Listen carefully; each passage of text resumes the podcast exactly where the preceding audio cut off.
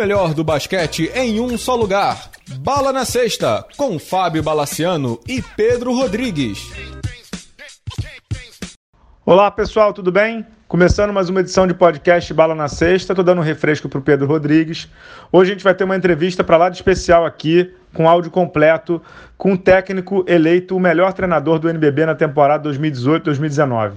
Léo Figueiró, que em sua primeira temporada como treinador de adulto, treinador principal, levou o Botafogo a uma semifinal e conduziu a equipe com brilhantismo à Liga Sul-Americana dessa temporada 2019-2020. A entrevista de hoje, mais do que especial, com áudio completo, sem tirar nem pôr, com Léo Figueiró, técnico de um Botafogo que vem prometendo muito para a próxima temporada também. Espero que vocês gostem bastante. Bom, boa entrevista com o Léo. Até a próxima. É, queria começar contigo, antes de falar da tua carreira de técnico, eu lembro muito bem de você jogando no Botafogo e depois jogando no Flamengo. E entre aspas, a gente perdeu um pouco de contato. E, e eu lembro que eu disse, cara, cadê o Léo? Eu vi você jogando em alguns clubes depois de São Paulo, se não me engano. Depois você foi ressurgir já como assistente técnico. Como é que foi essa tua trajetória de jogador para se tornar técnico? Foi algo natural? Foi planejado? É, na verdade, é, mais ou menos planejado. A minha ida, eu joguei no Botafogo, Flamengo, aí depois dei um Caxias do Sul, time de menor expressão. E aí, quando eu fui, fui para o Chile, nasceu meu segundo filho. Quando nasceu o João, minha mulher estava aqui, eu estava lá. Eu falei, não, não quero mais isso. E aí eu falei assim, eu vou planejar o meu final de carreira. E aí foi quando apareceu o Rio Claro.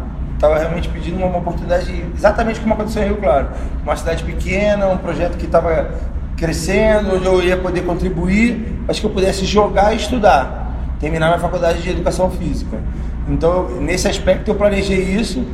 O final da carreira eu não planejei como foi, porque eu acabei machucando meu joelho. E aí, isso foi em que ano, Léo? Foi em 2012, eu acho.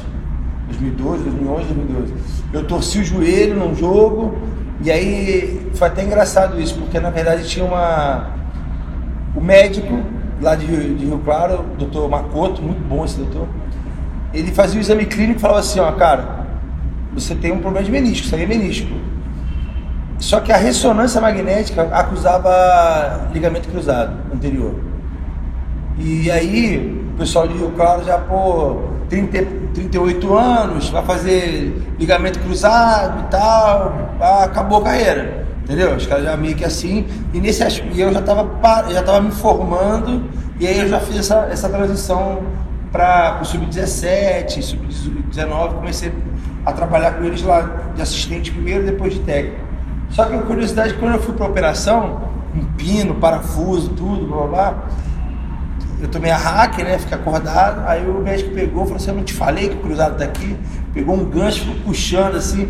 Falou: Te falei que não era cruzado, rapaz, era só o menisco mesmo. Que é aquela operação mais simples. Era mais simples. Um mês eu tava correndo já, assim. Teoricamente, se eu, se eu entrasse para cirurgia sabendo que era menisco, provavelmente eu não tinha parado de jogar, né?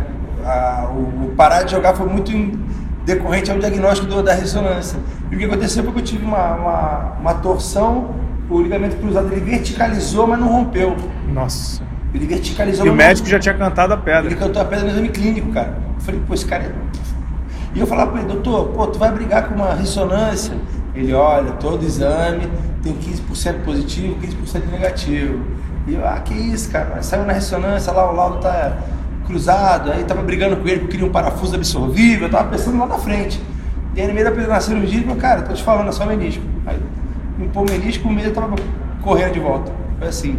E aí, lá em Rio Claro abriu essa porta do 17, em seguida eu fui técnico 19, aí em 2015, lá em, em Rio Claro, a gente conseguiu levar um time também que era meio desacreditado na final do Paulista lá. Vamos jogar as finais do Paulista.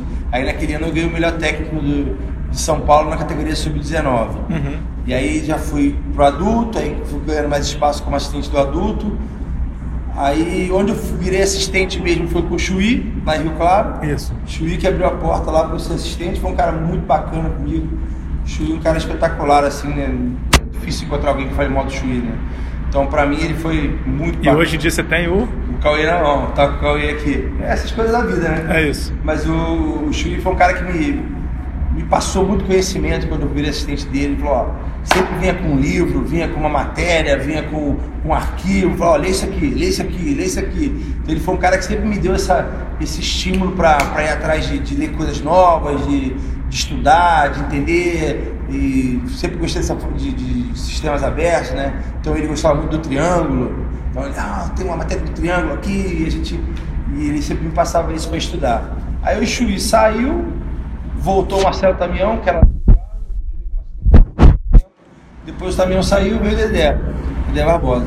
Aí o Dedé também, assim, tem uma história muito, muito grande com o Dedé. A gente é amigo de seleção brasileira. Desde infância. Desde, é, desde criança. 15, né? 16 anos. Então, assim, é, era um terreno totalmente conhecido para mim, né? O Dedé pô, me ajudou demais também. Foi outro cara que sempre me estimulou, sempre abriu todo o conhecimento dele para mim, sempre me cobrou. O Dedé, até por ser mais próximo, me cobrava mais. Vídeo, edição, caramba, ele não me deixava em paz, né? Para eu desenvolver, lógico, né? E, e, o Dedé também foi o cara que chegou em 2015 e falou assim: Ó, cara, pintou um curso para eu ir. Tu tem que ir. Eu acho que você ainda não está pronto por tanto de coisa que vai ter lá, mas você tem que ir. Eu falei: que vai Eu tô te mandando aí o negócio. Aí ele mandou, era era para ir para o São Antônio lá. Pra, do Popovic? É, uhum. foi isso aí. O Dedé falou: ó, se vira do teu jeito, você tem que ir. Mas até engraçado, eu não tinha um real no bolso para ir para os Estados Unidos, nada, nada. E eu falei, caramba, eu tenho que ir, eu tenho que ir, como é que eu vou para aquilo lá? Eu tenho que ir, isso aí vai ser bom para mim, e blá, blá, blá, blá.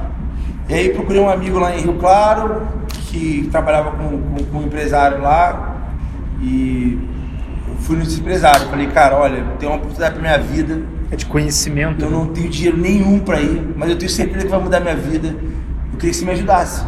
Aí ele falou, pô, que maneira, tá, tá, tá. Ele falou assim, tá, vou te ajudar. Aí ele falou, ó, vou te pagar e depois você vai dar mais aulas de escolinha pra mim, lá na escolinha lá onde meu filho estuda, não sei o quê. E acabou que, eu até falo assim, né, são coisas que só, só Deus faz isso, né? Eu fui para os Estados Unidos sem um real, voltei com 30 dólares na carteira ainda, só Deus faz isso. Não tinha dinheiro, não tinha dinheiro pro passaporte, não tinha dinheiro pro visto, não tinha dinheiro para comer lá, não tava, tá sem dinheiro, sem dinheiro. E aí eu fui atrás, conversei com esse empresário e falei, cara, ó, Tô vindo aqui, eu não tenho dinheiro nenhum. Como é o nome desse empresário? É o Emerson. Emerson. Foi até o cara. Não sei se ele vai gostar de, de colocar o nome dele, uhum. mas é o cara que hoje, no último time de Rio Claro, ele que arrumou o Renato. Entendi. Emerson Nogueira. Mas não sei se ele vai gostar de colocar o nome dele, mas ele, vai, sabe que é ele. Né? Até porque eu agradeço ele constantemente sobre isso. Mas aí ele, ele foi. E aí ele falava assim: é, Você tem dinheiro para passaporte? Eu falei, não, não tem. Aí tá, ele botava assim: Então, tanto passaporte. Você tem dinheiro para o visto? Ele não tem. Ele, não, então, tem dinheiro para comida? Você tem dinheiro para comida? Eu falei, também não tem dinheiro para comida. Mas eu tenho um amigo lá, não, peraí, então eu tenho que levar um dinheiro para comida. É... Qual foi? Ah, você tem seguro viagem? Você fez seguro viagem? Falei, então não tem nada. Seguro viagem. Então tá bom, beleza, papai. E fez e, e, me mandou para lá, cara. Foi assim, coisa de, coisa de Deus, assim. Deus abriu o mar, assim. Uh. E aí foi um momento bem significativo por, ver tudo aquilo, aquilo funcionando, né? Aquilo ali é mágico, né, cara? E o San Antônio em específico ele é, ele é diferente. A esfera do lugar é muito bacana. Você, assim, você vê os caras felizes de estar lá, entendeu? O ambiente lá que, que o Deck Povich proporciona para os caras, tu vê os caras felizes. É difícil um cara carrancudo lá. E ele conversa com todos. Então, assim, esse, essa forma de gerir ficou, foi muito impactante para a gente, né? Ele faz todo mundo se sentir pertencente ali, né? O último banco, o Tony Parker, o Tim Duncan e tal, todos eles ele, eles faz sentir é, pertencente, né, importante ali. Então aquele, aqueles dias lá, a gente ficou 10 dias lá, 11 dias lá, foram uma virada de chave assim, de conceito de basquete, mas até maneira de gerir grupo, de, de ver aquilo lá, porque você vê, ele tinha um cara como Heitor Messina, assistente dele, esse é um bom pra caramba, pra mim é o cara, é o cara que eu mais vejo clínica, muito, caramba, eu sou lá como assistente, assim. Eu, fiz, eu fiz uma online dele, é. da, da, Europa, da Euroliga, é, eu, o Mastermind. Tu vê ele falando assim, cara, ele assim, ó, a parte feliz de estar ali. Sabe qual é? Ah, eu podia ser o técnico, não, ele estava feliz de estar ali, eu senti ele, ele feliz de estar ali. E, e aquilo ali foi muito bacana, aquilo ali foi uma virada de chave, até quando a gente voltou, eu e o de falar, caramba, cara, é, é outra maneira, né? apaga tudo, apaga a borrachinha, tudo que a gente viu e é outra, é outra, é outra apaga maneira. e faz de novo. É outra maneira de pensar basquete, né? E eu falo San Antônio, né? O pessoal fica até. Porque é uma outra maneira, mas essa questão do jogo coletivo lá é uma, uma filosofia, cara. Não adianta, assim. Vai entrar um, vai entrar outro, vai vir o fulano, vai vir o ciclano. A, a forma de jogar é aquela ali, cara, entendeu? Então, é por isso que assim, tá aí há 20 anos, sei lá, sem. 20 anos. 20 anos, sem. Pegando sem, playoff com 50 vitórias na temporada. E, e, aí assim, a gente falou, pô, a gente, pô, esse caminho aí é legal. esse caminho é legal, né? Então a gente ali foi uma virada de chave, onde a gente caiu de cabeça ali no sistema aberto, é, bom pro melhor, o 0.5 lá que eles têm. E, e foi, foi uma, uma baita de uma virada de chave.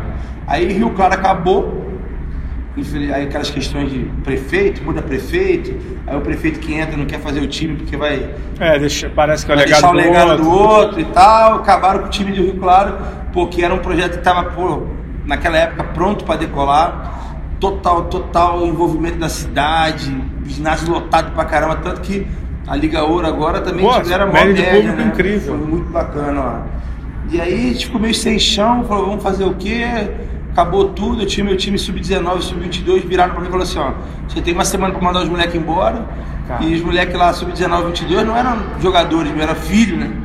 Eu tinha 20 filhos lá, cara, eu tive que mandar meus filhos embora, entendeu?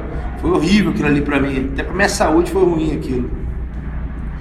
E aí, pintou, naquele momento, quando acabou o Botafogo, quando acabou o Rio Claro, pintou duas propostas. Uma era o Botafogo, me chamando, me chamando para ser assistente do Márcio e coordenador da categoria de base. E o outro era o Contagem para eu ser técnico. Contagem Towers. Contagem Towers. Na verdade, assim, eu estava mais inclinada para vir para Botafogo naquela época. Só que aí a gente não chegou num acordo financeiro, porque o custo de vida aqui no Rio de Janeiro é muito caro. Muito caro. E aí o que eles estavam na época me oferecendo não, não ia ter condição nenhuma de eu, de eu morar aqui no Rio. E aí fui para Contagem, naquele aquele sonho de subir para ele para e tal. E a gente começou super bem, foi super muito, muito legal lá, a aceitação do trabalho foi bacana, a implementação do, do sistema também foi bacana. Só que aí também, de novo, tivemos um problema com o patrocínio, com isso, com aquilo, e terminamos a temporada de uma maneira ruim, sem. com, com, com atraso salário. Atraso salário, aí é difícil, você vai os caras já, já é uma liga ouro onde os salários não são grandes. Você ainda vai atrasar o salário dos caras, aí ficou complicado. Aí a gente foi até as semifinais, perdemos para o Joinville o quinto jogo. Joinville que veio para a final contra o Botafogo, Botafogo, que perdeu a final do Botafogo de 3 a 2 De 3 a 2 Também. Aí depois disso aí voltei para Rio Claro e aí foi um momento assim muito importante porque na verdade quando eu voltei para lá voltei mega decepcionado porque pô deixei minha mulher seis meses em Rio Claro com dois filhos como é o nome dela e dos filhos? Joana e, e a Manuela e o João. Gabriel. Foi a gigante que a gente é. viu. Aí deixei ele seis meses lá, fui em busca de um sonho, voltei sem emprego e sem salário. E sem o título. E sem o título. Quer dizer, foi muito frustrante. É, pra quem é casado sabe que, pô, é complicado, crise financeira, né? Então a gente sofreu até uma, uma crise assim, conjugal. Tipo, caramba, tu vai ficar é, tem uma hora que a mulher cobra, né? É, tu vai ser técnico até quando? Essa brincadeira aí que você fica longe, não vem dinheiro, não vem nada. E aí, como eu sou concursado na prefeitura de Rio Claro, eu naquela hora eu pensei em parar e, e voltar para minha matrícula da, do município e professor, virar professor e ficar como professor. Aí a minha esposa, aí assim, aí entra no papel, eu sempre falar que tem uma uma grande mulher por, ao lado, né? Então a minha esposa virou assim, cara, você não vai voltar para a escola não. Se você voltar para a escola, você vai morrer. Você não você gosta de você gosta de estar na quadra, você gosta de sair, cara, você vai morrer, você não vai aguentar, você vai, você vai ter um treco, você vai morrer. E aí ela falou assim pra mim, ó, vamos fazer o seguinte, a minha esposa ela trabalha com coach, desenvolvimento pessoal. Eu vou chegar nela já, já, é, ali muita coisa legal dela. É, ela, é, ela é coach, desenvolvimento pessoal. Ela falou assim, eu não vou poder fazer um processo com você porque sua esposa é muito próxima. Mas tem uma pessoa de confiança em mim, eu vou, eu vou te dar um processo. Ela pagou um processo de coach para mim, para você ter mais clareza do que está acontecendo com a tua vida e, e, tocar a tua vida. Aí foi quando ela apresentou uma amiga dela chamada Flávia Tavernari, que é uma, uma... Que tem a ver com, com não, João? Não tem nada, não, tem nada a ver com Flávia Tavernari, que ela é uma coach que é brasileira, mas ela mora em Dublin. É, e feito online. E aí a gente fez um, um processo que foi muito bacana, muito esclarecedor para mim, do que eu queria, das metas que eu queria. E, cara, impressionantemente, assim, em, em, um ano eu bati tudo que, eu, que a gente tinha planejado ali, um ano e pouco, bateu tudo. E aí eu falei, não, então eu vou. E aí já tava pintando o Rodrigo Barbosa, já tinha me ligado e falado, olha, Léo, pô, como é que você tá? Você quer, eu quero que você venha pra cá, fica comigo e tal, trabalha comigo e tal. Já, já me dava muito bem com o Rodrigo, porque eu joguei lá, É. no final de carreira, então, pessoa, outro cara assim, fantástico, o Rodrigo Barbosa lá de Caxias, é uma pena. Outro Caxias- projeto sensacional Pô, que infelizmente aquela cidade, aquela cidade ela é maravilhosa, ela tinha torcida apaixonada por basquete, as pessoas que gerem o basquete lá, pessoas seríssimas, Rogério Caberlon, Rodrigo Barbosa, caras sérios, caras seríssimos. Então assim, é uma pena, é uma pena os caras não chegarem lá e, e, a- e comprarem o barulho daquele time lá e não deixar o negócio acabar como acabou. E aí o Rodrigo falou, e, e justamente por eles serem muito sérios, o Rodrigo falou assim, ó, eu quero você, mas eu só vou falar com você quando eu tiver o dinheiro certo. Entendi. Enquanto o dinheiro não estiver certo, estamos conversando, mas não, não vou te chamar. E aí foi um ano que eu fiz 15 anos de casado com a Joana. E a gente tinha uma combinado que 15 anos ia viajar. E eu falei assim, caramba, pô, mas viajar, o Rodrigo ficou de me ligar, tinha viajar e tal, não sei o que lá. Aí eu falei, pra Joana, Quer, quer, quer falar que na hora que tinha entrar, que a gente foi fazer um cruzeiro, quer falar que na hora que tinha entrar no cruzeiro, esse cara vai me ligar? A gente, será, não, será e tal. Cara, não deu outra. Eu entrei no cruzeiro em Miami, lá toca o telefone, o Rodrigo, aí, cara. Ô, Arrumei deu dinheiro. certo. Pode voltar. Você pode vir pra cá. Eu falei, pô, mas agora eu tô no navio, velho. Espera eu voltar. E foi engraçado porque a gente pegou o furacão Irma lá. Caraca. A gente pegou o furacão Irma. E quando a gente tava voltando de, de Cozumel, é. Os caras, ó, furacão vai passar em Miami, volta o navio, sai todo mundo correndo de Miami. A gente ainda ficou mais dois dias lá preso no furacão. Muito engraçado. Engraçado assim, É, depois. possível. Agora- depois foi engraçado. Agora não. Na hora foi difícil. E aí fomos lá, eu fui lá para Caxias e com a proposta assim, eu já tinha um sentimento ali, até foi uma coisa que eu confidenciei para minha esposa assim. Falei, Joana, olha, a gente está indo para Caxias, mas eu, meu sentimento é que eu não vou ficar lá. Meu sentimento é que alguma coisa vai acontecer, eu vou para outro canto. É, Esse é meu sentimento. Ela, sério, eu falei. eu Até falei, você, você acredita em intuição? Eu Isso foi acredito." temporada 17 e 18. É, eu né? falei, você acredita em intuição? Ela falou assim, acredito. Eu falei, então, pô, tô com uma intuição fortíssima disso, cara, de que eu vou pra lá, mas, a mas eu não vou ficar lá. Eu falei isso pra ela. Aí, tudo bem. Aí foi quando a gente foi pra lá e a coisa começou a acontecer. Deixa eu mostrar aqui agora tudo.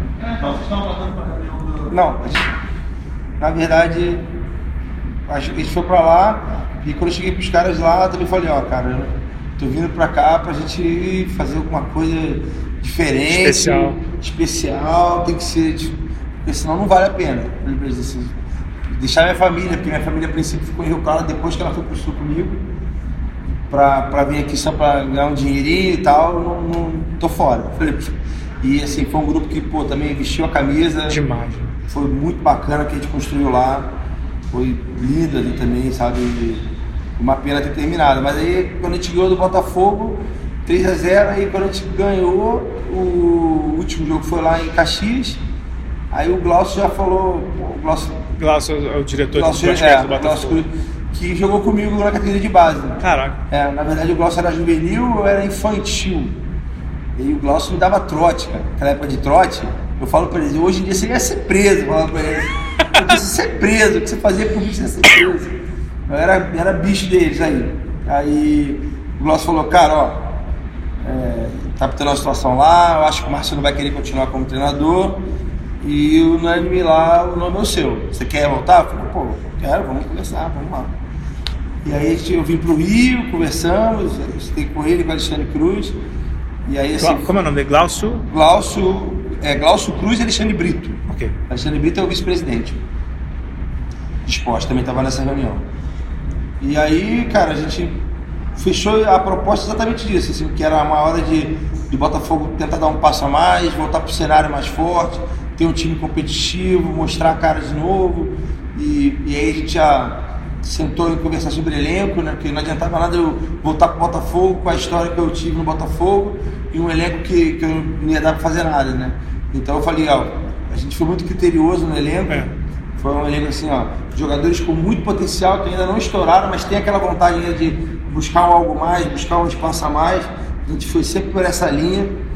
E aí a gente continuou. O Cauê era, era o nome que batia Deixa, deixa, cara. deixa antes de entrar no Botafogo, Ah. deixa eu entrar na, na- na sua Ah. esposa. Ah. É, eu vejo que você, você te acompanho muito pelas redes é. sociais, então, a gente troca uma ideia no WhatsApp e tudo. É. Eu vejo que vocês têm uma relação muito forte, né? É. uma relação, entre aspas, só de casado, porque tem casais que a gente vê que são casais de. Tem uma relação fria, eu vejo que eles têm uma relação Não. muito forte. Eu queria que você falasse um pouco assim sobre como é que ela te apoiou nesses momentos difíceis e quão difícil foi a relação com seus filhos? Porque, pô, também sou pai agora e quando eu fico dois dias longe de casa já é difícil. É Você ficou muito tempo e, e, certamente em alguns dos momentos foi ela que segurou Cara, todas as ondas é, possíveis do mundo. É, é, é, é, no meu caso, é até injusto, por exemplo, eu ir lá pegar o troféu melhor, do, melhor treinador e ela no subjunta. É injusto, é injusto. Não porque, assim, com certeza, se hoje eu estou aqui, continuo como treinador, o papel dela foi fundamental em todos os momentos. Todos os momentos, né? A Joana passou o luxo, o lixo, passou todos os momentos do meu lado, né? Então é uma relação muito forte, é uma relação aberta, né? Ela tem uma personalidade muito forte, né? A personalidade é muito forte, então assim, o que ela tem para falar para mim, ela fala. O que ela tem que corrigir né?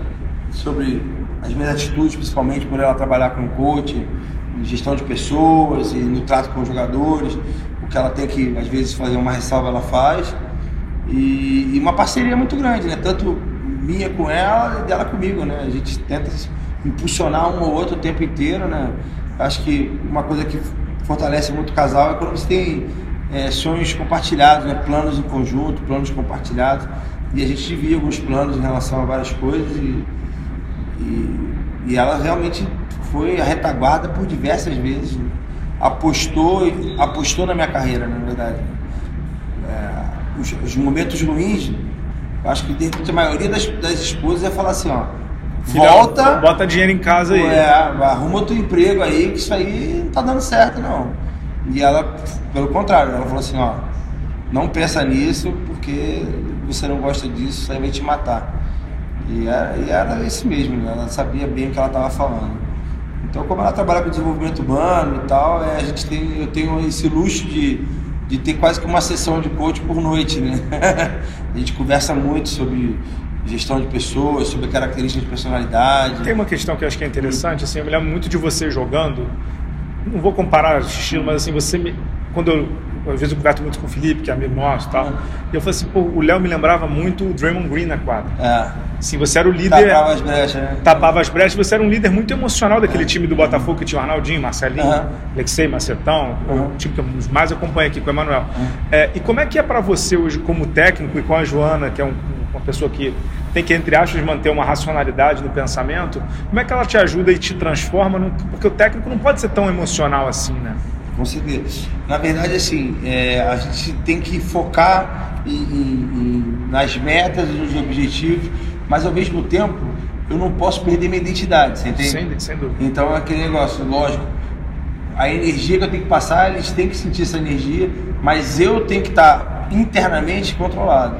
Por mais que eu estou ali vibrando, etc., e eu tô ali o tempo inteiro ali pensando, conversando com o Jéssica conversando com o Jéssica, que está sempre ali a mil por hora pensando e, e, e, e bolando estratégia, mudando o painel do time, mudando os line-up do time, a gente fica o tempo inteiro tentando mudar para confrontar o outro, para atrapalhar o outro, e, mas assim, ao mesmo tempo eu, eu, eu gosto de transmitir essa energia para eles, porque eu sinto que isso aí gera engajamento, gera, gera compromisso, gera, gera mais energia para eles esse fato deles sentirem que eu estou jogando com eles, que eu estou junto com eles em todos os momentos, em todos os momentos, não é quando está ganhando, é todos.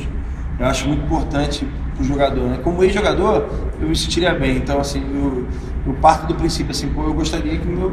Ah, meu técnico fosse tão engajado. É, essa pegada. Então, assim, eu, eu penso sempre assim, me coloco muito no lugar deles, no erro, no acerto, no momento bom, no momento ruim. Então, é, essa, essa empatia que eu, que eu que eu me preocupo muito em ter com eles, eu acho que é uma coisa, é uma identidade, assim. Claro. Eu não, não abro mão, não. Mas, logicamente, que isso aí não pode passar do ponto. É sempre uma linha tênue, né? É sempre uma Sim. linha tênue. E agora entrando um pouco no Botafogo, você chegou no Botafogo e uma coisa que sempre me chamou muita atenção, e não é fazendo comparação com nenhum time do Rio e tal, mas era assim, a montagem do elenco do Botafogo foi muito, como você falou, foi pensado o negócio, é, ele foi muito criteriosa, né? É, e o, o, Anderson, eu fiz uma entrevista com o Anderson Varejão logo que eles ganharam aqui aí a final, em que ele falou assim: pô, vocês estão surpresos com o Botafogo? No estadual a gente já via que o time deles tinha potencial. E no estadual a gente via que o teu time estava. Às vezes faltava um, um, um caixa ou outro, mas assim, tinha uma uma, uma ciência por trás e tinha uma consistência por trás. Então eu queria que você falasse assim, como é que foi essa montagem? O que, que você queria? Você falou assim, eram jogadores que queriam explodir, mas não eram só isso. Assim, você tinha, tem um jogador como o Coelho que é um espivitado. Ao mesmo tempo você tem um Cauê que é um pouco mais introspectivo. É, introspectivo. Como é que foi essa montagem de elenco do Botafogo da temporada passada? Cara, é. Caráter, grupo, cara bom de grupo, porque se a gente não tem os melhores jogadores, a gente tem que compensar essa debilidade, entre aspas, técnica ou física num grupo forte. Eu confio muito nisso. Então a gente pensou, teve jogadores que, por exemplo, que eu, eu preferi não trazer porque eu sabia que já tinha uma ruga com um, ruga com outro, etc. Que podia te dar um problema, não? Podia trazer, então tudo isso foi para balança na hora de montar o time. Né? Jogadores que pudessem fazer mais de uma função e uma peça-chave ali nisso tudo foi o Arthur para mim. Jogou o Arthur bem. eu não abria. O Arthur eu já sabia que ali eu precisava dele ali, justamente dentro daquilo que eu jogo, do sistema que eu jogo, eu precisava de um cara dele versátil, um cara que pudesse jogar dentro, pudesse jogar fora, abrisse a, a quadra, abrisse a quadra, você espaçasse mais, né? Podendo abrir mais espaço pro Cauê, pro, pro, pro, pro Jamal. Jamal. E aí depois, uma grande surpresa, que aí veio mais um 4 que foi muito bem, que foi o Diego, né? Jogou que acabou bem. vendo e, pô, foi muito bem, terminou muito bem merecidíssimo ele tá, tá, lá naquela lista lá dos jogadores que mais evoluíram. Evoluiu. Ele foi, foi, foi uma grata surpresa e também encaixou direitinho nessa, nessa, naquilo que eu penso ali de um jogador 4, 3, 4, e aí acabou ajudando bastante a gente. O Ralf também é um jogador com uma qualidade técnica, começou muito bem, metendo muita bola. O Mike, ele veio oscilando desde o início, mas no final cresceu muito. Cresceu demais. É, então foi tudo isso. A gente foi pensando na capacidade física, bom do grupo, ligava para ex-técnico, para ex-clube, perguntava o histórico e tudo isso. E aí a gente foi montando essa, esse, esse, esse grupo. Né? E eu acho que a gente foi muito feliz, assim, porque na verdade o trabalho não aparece de nenhum treinador se os jogadores não comprarem a ideia. Né? Não adianta. Eu falo, sempre falei para eles assim, vocês é que fazem as coisas, eu estou aqui para ajudar né, dentro daquilo que é a minha função, estudar, ver qual o caminho melhor, mas quem, quem executa e quem conquista mesmo o território é vocês. Né? Então eles compraram essa ideia e eu falei isso até numa outra entrevista do dia, eu falei, o processo mais bacana desse time foi assim, eles começaram, a gente começou aqui, né, nessa sala de imprensa, a gente fez uma reunião lá atrás, e eles começaram assim, você, no olho você consegue ver quem está te te dando tá crédito. respondendo. E, é, né? e quem não tá te dando crédito, você olhando assim, você sabe. E eles, assim, eles começaram acreditando naquilo que eu tava falando. Pô, esse time aqui pode chegar, acho que a gente tem condição de chegar, a gente tem condição de brigar entre os quatro, a gente tem condição. Porque a meta inicial era colocar o Botafogo numa competição internacional. Então a meta inicial nossa no primeiro dia de trabalho aqui era pelo menos sexto lugar. Era, era o nosso em off, né? a gente não saía falando isso para ninguém, mas era o nosso objetivo assim, ó, o Botafogo tem que ir para competição internacional. A gente tem que, a gente tem que trilhar esse, esse é o nosso caminho. E, e, e, eles acreditaram nisso. Não, a gente consegue, a gente consegue, a gente consegue. E aí depois chegar no jogo 5 do Pinheiros, você olhar para eles e falar assim que eles não precisavam mais acreditar em mim. Eles já eles já estavam confiantes do que eles podiam fazer, do que eles podiam, onde eles podiam chegar, né? Então assim, eles estavam firmes. Né? Então se tu parar pensar, ah, o Flamengo foi campeão com todo o mérito, uma equipe super embasada, com tudo. A gente perdeu para o Flamengo no primeiro jogo aqui de dois pontos com o Marquinhos. Ganhamos o terceiro, então, se a gente ganhou o primeiro, ganhou o terceiro, de repente era outra história. Como se não entra na quadra, né? A história foi contada dessa forma, mas assim, que eles entraram para ganhar de qualquer equipe, eles entraram. Então, esse, esse, esse desenvolvimento do será que a gente pode, para ter uma atitude assim, a gente, com certeza a gente pode, foi uma coisa que durante o ano foi muito bacana de ver, sabe? De você acompanhar. Crescimento. É, de cada jogador, de, de, até o Jamal mesmo, que era um que era um playmaker, você vê depois do final dele, ele estava assim, ó, a gente vai ganhar. Vamos, ser, vamos, ser, vamos ser sinceros, ah. o Jamal não era um dos seus favoritos para jogar nesse elenco. Não. Ele te conquistou e você conquistou ele. É, não, porque na verdade assim, não era uma questão de ele não ser meu favorito. Era uma dúvida assim, será que ele vai conseguir se adaptar a um sistema mais coletivo, descentralizado, onde ele não vai ficar com a bola o tempo inteiro na mão, Que é. ele vai ter que fazer a bola rodar o tempo inteiro e aí saber usar, usar o potencial dele na hora certa. Na hora certa. Essa era uma dúvida que eu tinha, porque eu nunca tinha me relacionado com ele, mas assim, desde o primeiro dia que ele começou a Dissipado trabalhar é totalmente, comigo, né? Desde o primeiro dia que ele começou a trabalhar comigo, ele nunca se negou a, a buscar fazer o caminhar. Nunca. Nunca, nunca, nunca. Então isso aí foi uma, uma coisa muito bacana que assim, eu tenho que, tenho que deixar marcado, porque realmente foi, foi um cara que foi firme. A gente teve nossos problemas, todo grupo tem, né? Ah, isso aqui não pode, assim não pode, isso aqui e tal, ordem na casa e tal. Normal. Mas é, ele nunca se negou a, a tentar fazer. Deixa eu entrar alguns pontos chaves assim para mim da temporada passada antes da gente vir para essa temporada. É, o Botafogo teve um jogo aqui contra Joinville, logo a abertura, que perderam. Aí eu falei assim, eu tava no jogo, falei, pô, não é possível. Cara, o time dele direitinho perde, pá. Vim jogo porque eu ia comentar o jogo seguinte pela Liga Nacional. Aí eu falei assim, agora foram para Franca. Eu falei, Vamos levar- uma porrada. vamos- vamos porrada. Ganho de Franca. Foi o único jogo que Franca perdeu na temporada É. regular inteira. Até a final, foi inclusive o único jogo até o jogo 5. É. Eu, e, do- aí ah, tava uma campanha meio ali de 50%, só que depois vocês despencaram um pouco e depois voltaram a. Como é que foi assim essa temporada regular? Foi mais irregular do que você imaginava? Ou, ou era esperado porque era um Cara, é, elenco meio curto? Assim, perder pra Joinville aqui o primeiro jogo não tava no nosso script de jeito nenhum, né? Com todo Tava- respeito, claro. Não tava, né? todo respeito, mas a gente tava jogando em casa. Era um jogo que a gente não, podia pensar em perder. A Joinville veio com meta e ganhou da gente. E aí quando a gente foi pra, pra Franca, eu lembro que eu, eu falei pra eles assim, ó, falei, ó, gente, eu sei que a temporada tá começando, eu sei que a gente não tá nem perto ainda do que a gente vai poder jogar, mas a gente precisa dar uma resposta agora pra derrota de Joinville. Não vai ser amanhã, a gente tem que dar uma resposta hoje. Se esse jogo fosse no, no, no ginásio do Golden State, a gente tem que dar uma resposta hoje. A gente precisa dar uma resposta. Porque foi criada uma expectativa, foi criada uma, uma questão do, já do Carioca, que a gente fez um último jogo contra o Flamengo, que a gente jogou bem contra o Flamengo.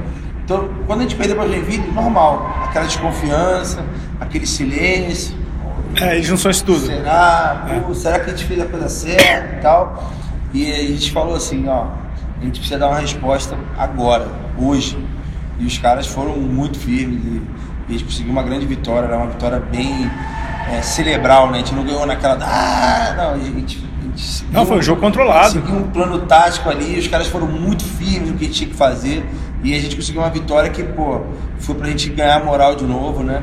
Mas aí, essa questão da irregularidade que você comentou, eu bato muito na questão do- das lesões, né? Você lembra lembrar o, o Coelho no jogo de Joinville, Que pum, 3 minutos de jogo, 5 minutos de jogo. pum, dali pra cirurgia. Eu já olhei assim e falei, cara, Esse, esse, esse é meu batismo. Caramba, o cara com dois minutos tá na cirurgia já, cara.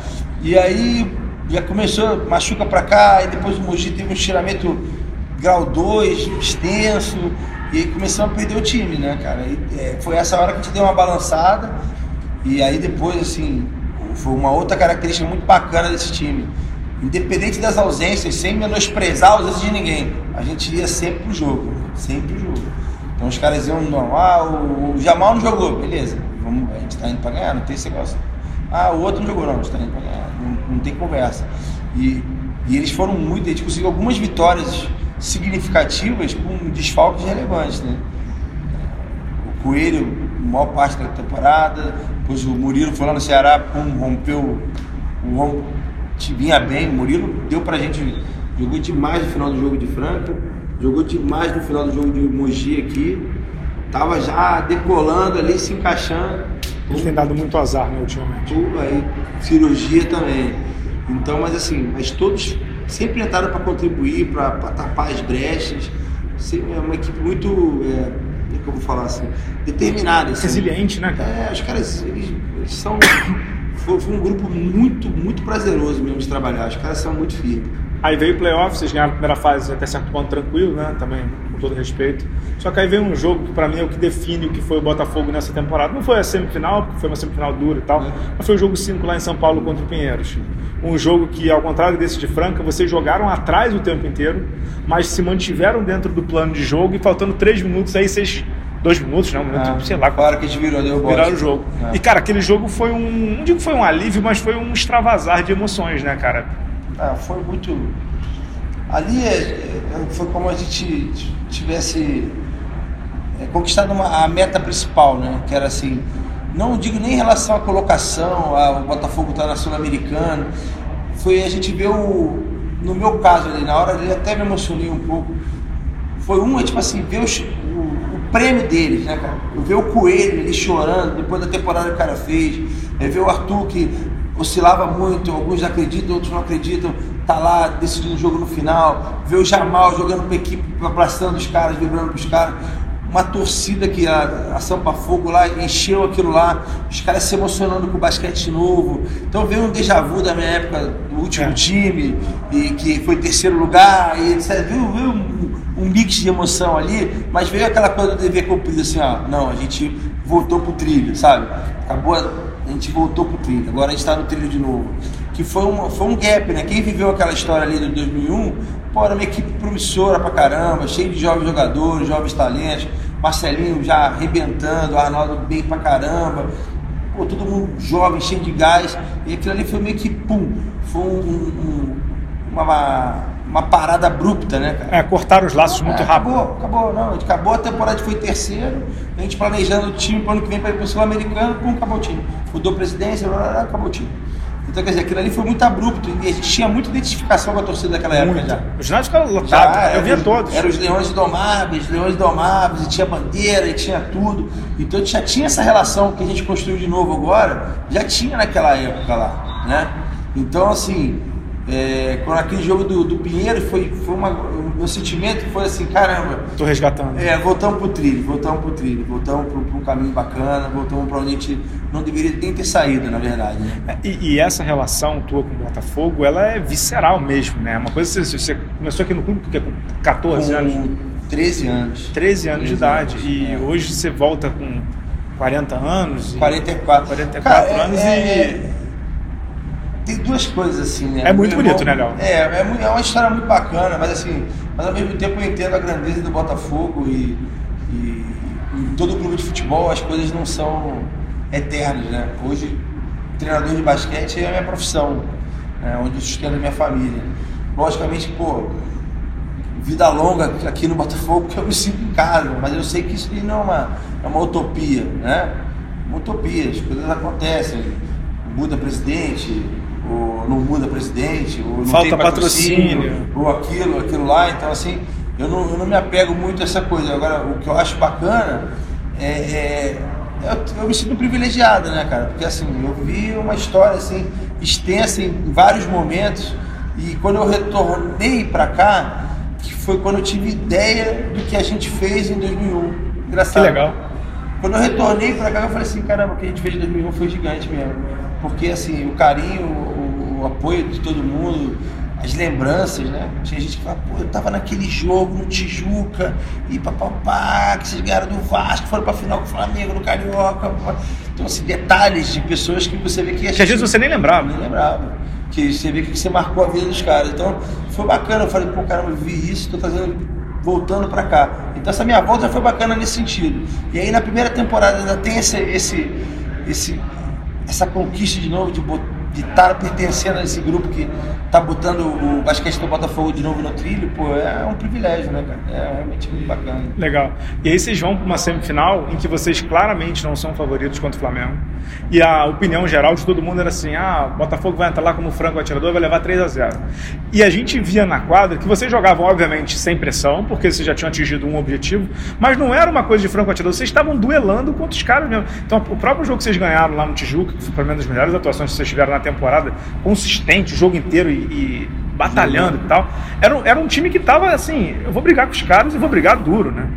Eu, eu, eu falava para eles assim que ninguém. Até falei para eles no terceiro jogo, eu falei assim: ó, se a gente ligar para casa agora, é capaz de até de alguma esposa ou mãe de vocês não acreditar que a gente vai ganhar esse jogo hoje. As únicas pessoas que verdadeiramente acreditam. Vai perguntar se você vem almoçar amanhã porque tá de férias. As pessoas que realmente acreditam que a gente pode ganhar esse jogo hoje somos nós mesmos. Então a gente não tem. É só a gente ir lá e fazer o que a gente acredita. Faz o que acredita, né? Faz o que acredita com toda a intensidade possível, mas faz o que acredita. Se acredita, vocês acreditam mesmo? Acredita, sabe? Eu bati muito, vocês estão acreditando mesmo, porque eu estou acreditando. Eu estou acreditando nisso. E todos, né? Não, não, o Coelho falava muito, não, isso aqui não acaba hoje não. Isso aqui não acaba hoje não, pode ficar tranquilo, isso aqui não acaba hoje não. Ele falava isso antes do jogo. a lembrança bacana. Com ele tem essa coisa, essa atitude é, proativa, né?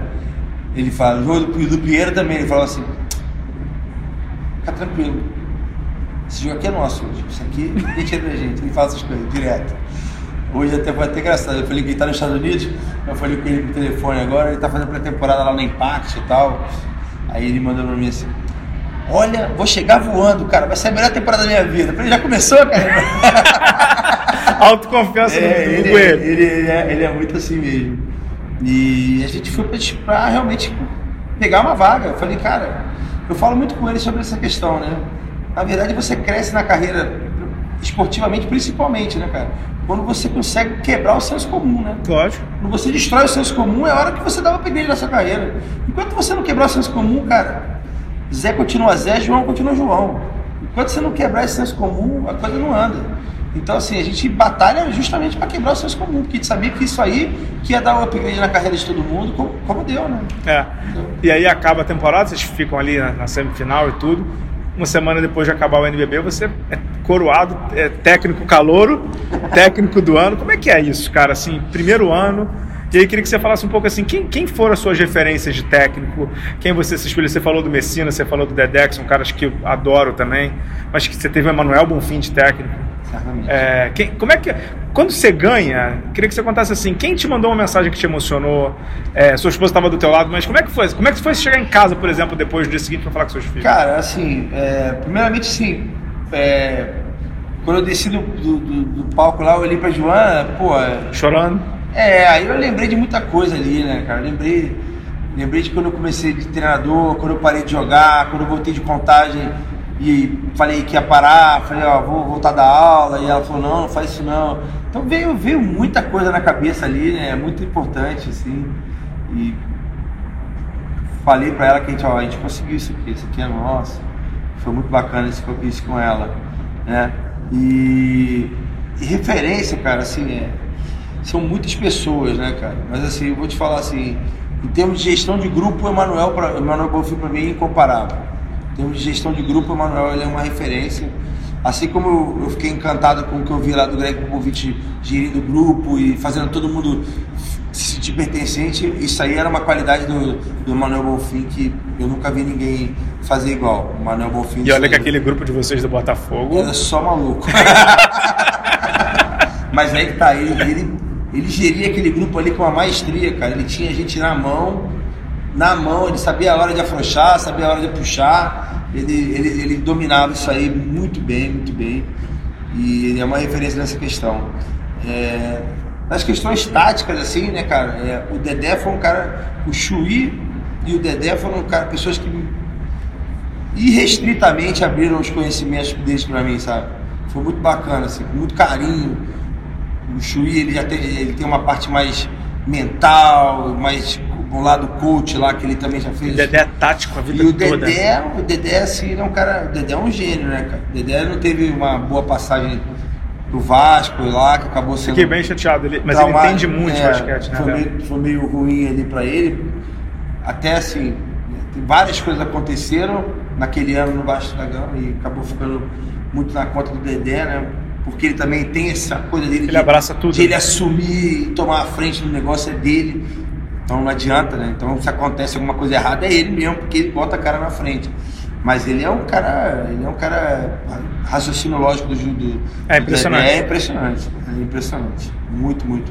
Inclusive agora sábado, domingo a gente tá indo para a Europa eu e ele, estamos indo junto. Vai ter outra outra clínica? É, estamos indo lá para Euroleague Coach lá, Boss lá. Vai estar tá o Pablo Lasso, Chave Pascoal, Obradovic. E o Pesic, se não me engano? Heitor Messina e o Partsonga lá, que era do. do Bartzocas. Bartzocas, isso. Que foi do Olympiacos, campeão da Euroliga, que veio aqui e ganhou o Mundial. Isso, isso. E aí. Estamos indo agora, estamos indo para lá de novo. Vai ser bacana, vamos pegar 10 dias lá que a gente vai ficar de basquete o dia inteiro lá. É, então, mas esses caras são umas referências assim, muito importantes. Mas volta, volta um pouquinho, hum. conta para mim assim, como é que foi, como é que foi assim, você chegar em ah. casa, no dia seguinte assim? Ah, não, foi bacana, assim, a minha filha falou assim, você ganhou? Abriu um olhando, você ganhou, pai? E assim, é, na verdade, me gerou uma, uma gratidão tremenda por todos que participaram disso, né? Porque quando eu subo lá, não tem como não incluir o Jesse, né? não tem como incluir o Pedro, o Pelé, o Léo. Foi uma família que a gente construiu aqui, que todo mundo trabalhou para a coisa acontecer de todas as formas, deram o seu melhor, né? Então, é, concorrer com o Gustavinho, que para mim é um cara que tem um trabalho mais consistente. Ano a ano ele está sempre ali, está sempre ali nas primeiras posições, está sempre ali. Concorrer com o Elinho, que disputou a maioria das finais das finais, né? E, e eu ganhar é sinal que, pô, realmente o caminho traçado é um caminho legal, entendeu? Então isso gera muita, muita motivação para continuar nessa linha, continuar com as minhas convicções, entendeu? E, e feliz demais, assim. Mas assim, eu sou um cara. É, eu fico feliz, mas eu não me empolgo, entendeu? Como é que é o Léo for ler livro, que não só de basquete, porque eu vejo assim, técnico de basquete vê só basquete. Eu falei, cara, mas é importante falar É, outras eu, coisas eu também. gosto de ler muito livro de desenvolvimento humano. Qual foi o último? Até, eu tô lendo um livro chamado Garra. Garra. É, que fala justamente essa questão da, da pessoa que chega além.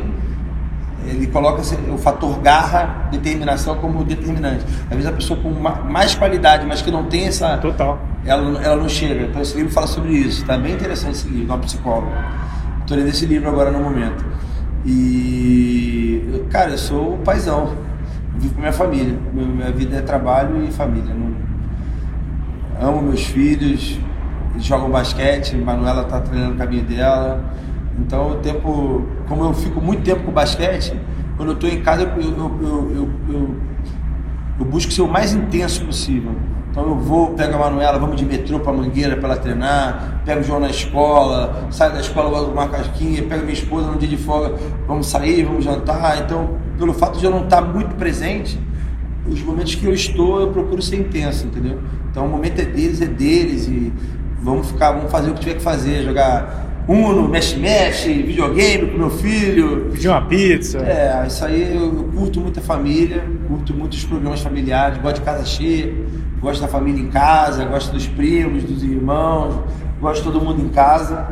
E a minha vida é assim, sempre foi assim e, e pretendo continuar assim. Acho que isso aí que a família hoje que é uma instituição tão massacrada, né, cara? É, exatamente. É uma instituição tão massacrada para mim. Parece que é um defeito você ter uma família bacana, né? É, pra mim é o tesouro da vida um homem, cara. Pra mim o tesouro da vida do homem é a família. É, o, é você lutar pelo seu casamento, é você lutar pela, pela vida dos seus filhos, pela formação deles. Eu acho que isso é que dignifica a vida da pessoa.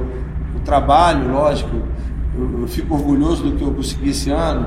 Fico, por quê? Porque eu sei que isso aí mexe diretamente com a vida dos meus filhos, entendeu? Eles se orgulham, eles, eles veem o trabalho do pai, eles veem o tanto que eu trabalho. Então isso aí de alguma forma influencia a vida deles, sabe? Como influencia também a minha esposa positivamente. É muito por aí. E para fechar, assim, um dos momentos que mais me chamou a atenção no dia que, que o Botafogo foi eliminado estava aqui, né? General Severiano, foi quando a torcida gritou o teu nome aqui. Aí, aí você deu uma desabada, porque é, pra gente que vive em clube de futebol, né? eu, sou, eu sou torcedor do Fluminense, todo mundo sabe disso e tal. É muito raro uma torcida de futebol reconhecer o time numa derrota. E aquele jogo, vocês não jogaram bem, o jogo vocês não jogaram bem, mas a torcida estava o tempo inteiro com o time, não vaiou em nenhum momento, fez até besteira de jogar gel no quadro, não sei o que e tal, se excedeu. Mas no final, cara, quando eles cantaram o teu nome, eu fiquei muito emocionado porque foi um reconhecimento, não aquele dia, mas ao trabalho. E é raríssimo, legal. É, ali, ali, ali eles me quebraram, como a gente costuma falar, né, cara? Eu, ali foi um reconhecimento do, de todo o trabalho, de toda a entrega, não minha só, mas todo o time, né? A gente buscou muito trazer essa identidade de novo pro Botafogo, pro basquete do Botafogo. Era uma meta nossa, assim, sabe? Conversando com o Glaucio, que viveu isso aqui muito tempo, categoria de base também. Era, uma, era uma, uma coisa que a gente precisava resgatar, esse orgulho de ir para quadra de basquete, de ter um time de basquete competitivo, de, de esse time representar o Botafogo, né? Então, assim, a gente sentiu que ali eu falei, poxa, os caras, eles realmente compraram a ideia de novo e eu me senti ali, cara, assim, falei, cara, é, é, não tem como eu descrever um momento daquele, né? É uma coisa assim, que vai entrar pra minha vida, assim. Ó, os momentos mais bonitos da tua vida, ó. Perdi, eu fui eliminado. Fui aplaudido. Mas foi o momento mais, um dos momentos mais bonitos da minha vida. Que legal. É, verdade. E aí, curtiram? Entrevista bem bacana com o Léo, o técnico eleito o melhor do NBB temporada 2019-2020. Espero que vocês tenham gostado. A gente volta na semana que vem, pessoal. Tchau, tchau.